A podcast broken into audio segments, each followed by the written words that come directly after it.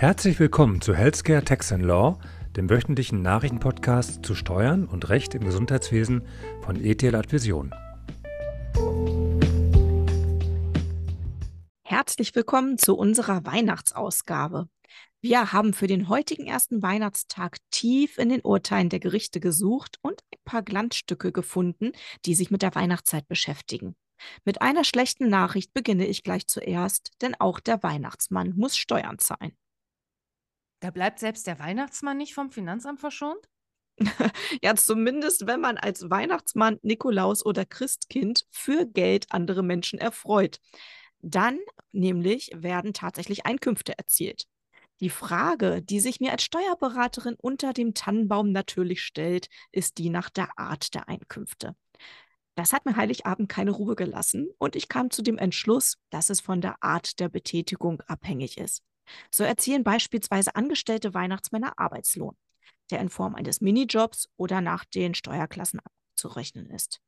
Es besteht aber auch die Möglichkeit, dass ein Weihnachtsmann selbstständig tätig ist. Dann bleibt die Frage, sind es sogenannte 15er Einkünfte aus Gewerbebetrieb oder 18er Einkünfte aus selbstständiger Arbeit, wie bei den sogenannten freien Berufen.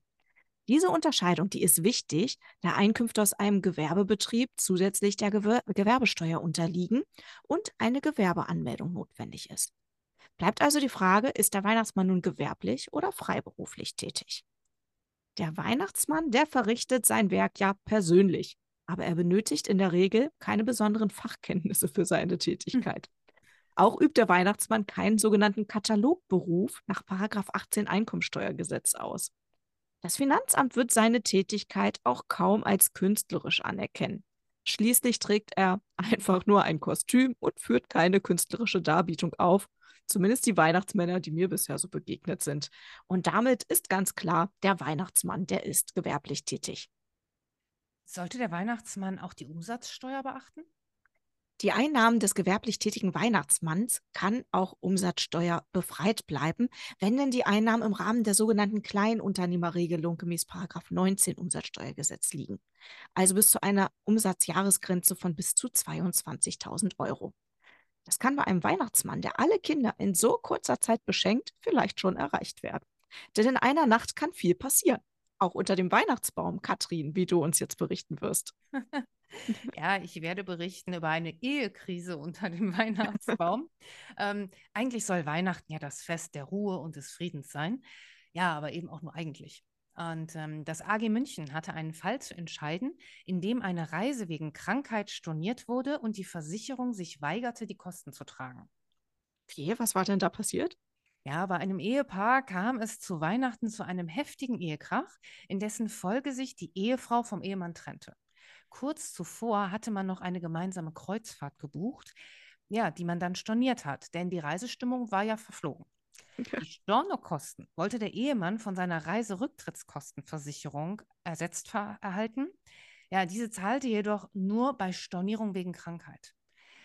Das hat er sich dann überlegt und dann gesagt, ja, ich war krank. Er erklärte also in einem zweiten Schritt wegen der Trennung an schweren Depressionen zu leiden und legte sogar ein ärztliches Attest vor. Und die Versicherung blieb aber bei ihrer Auffassung und weigerte sich dennoch zu zahlen. Gibt es einen Attest für ein gebrochenes Herz? das AG München gab der Versicherung recht. Nach den Versicherungsbedingungen müsse die Versicherung höchstens bei einer schweren Erkrankung des Versicherungsnehmers die Reiserücktrittskosten erstatten. Laut Attest leide der Mann jedoch nur unter Unruhe, Schlaflosigkeit, Angstgefühlen und niedergedrückter Stimmung. Ja, für einen Reiserücktritt sei das nicht ausreichend. Kurios war halt, dass das Gericht sogar auf die Möglichkeit hingewiesen hatte, dass eine Kreuzfahrt hier womöglich zur Aufhellung der Stimmung des Klägers hätte beitragen können. Ob das noch alles gerettet hätte, ich weiß ja nicht. Aber mir, pass, äh, mir fällt dazu auch ein ganz passender Fall ein, denn ähm, über eine sehr üppige Einladung zu einer Traumschiffreise wollte auch das Finanzamt äh, tatsächlich Schenkungssteuer haben. Was war denn da passiert? Ja, es ging um eine Weltreise in einer Luxuskabine, Penthouse Grand Suite mit Butler-Service. Ja. Ja, für eine Dauer von fünf Monaten, die Och. an eine Lebenspartnerin verschenkt wurde. Also nicht im Rahmen einer Ehe, sondern ja, die beiden haben halt zusammengelebt. Eine klassische, äh, ja, wie sagt man, ne? Lebensgemeinschaft. Äh, Richtig, genau. Die Kreuzfahrt in der höchsten Kategorie kostete insgesamt über 500.000 Euro.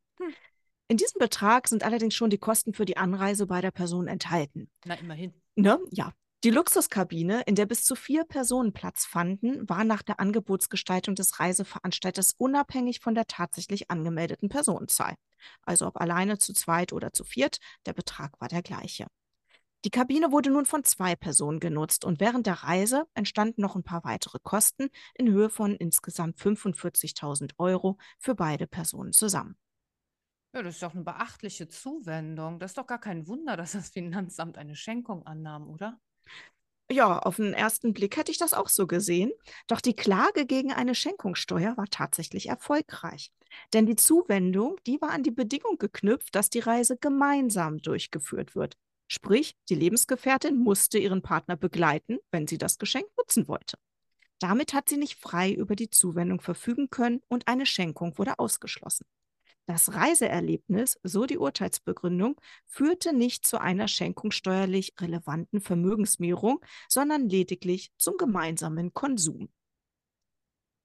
Ja, bei Konsum, da denke ich doch gerade zu Weihnachten auch an die Schoko-Weihnachtsmänner. Und Katrin, zu den Schoko-Weihnachtsmännern hast du unser letztes Urteil heute rausgesucht. Ja, Was war denn da passiert? ja, das LG Göttingen hatte zu einem Schoko-Weihnachtsmann als unkontrollierten Hohlkörper zu entscheiden. Die Eltern eines Inhaftierten wollten diesem eine Freude machen und ihm einen Schoko-Weihnachtsmann in die JVA schicken. Der Schoko-Weihnachtsmann kam jedoch nie in der Zelle des Häftlings an. Die Anstaltsleitung hat den Weihnachtsmann beschlagnahmt. Der Häftling hat sich vor dem LG Göttingen zur Wehr gesetzt und die Herausgabe seines Geschenkes begehrt. Ja, und das LG Göttingen bestätigte die Auffassung der JVA. Diese ist nämlich zu Recht davon ausgegangen, dass unkontrollierte Hohlkörper die Sicherheit der Anstalt dadurch gefährden, dass durch diese unbemerkt verbotene Gegenstände in die Anstalt eingeschmuggelt werden könnten. Die Überprüfung durch den Rauschgift, Spürhund und Röntgengerät, äh, Röntgengerät reiche grundsätzlich nicht aus, um das Einschmuggeln insbesondere von Drogen zu verhindern. Insbesondere könne das Röntgengerät die organische Masse Rauschgift von Schokolade nicht hinreichend differenziert darstellen.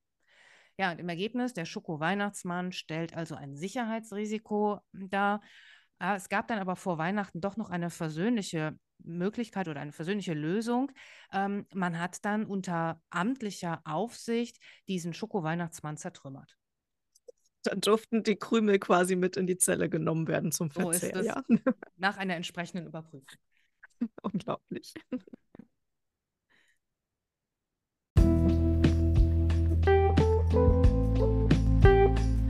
Hat Ihnen die Folge gefallen? Dann lassen Sie gerne eine Bewertung da und empfehlen Sie uns weiter.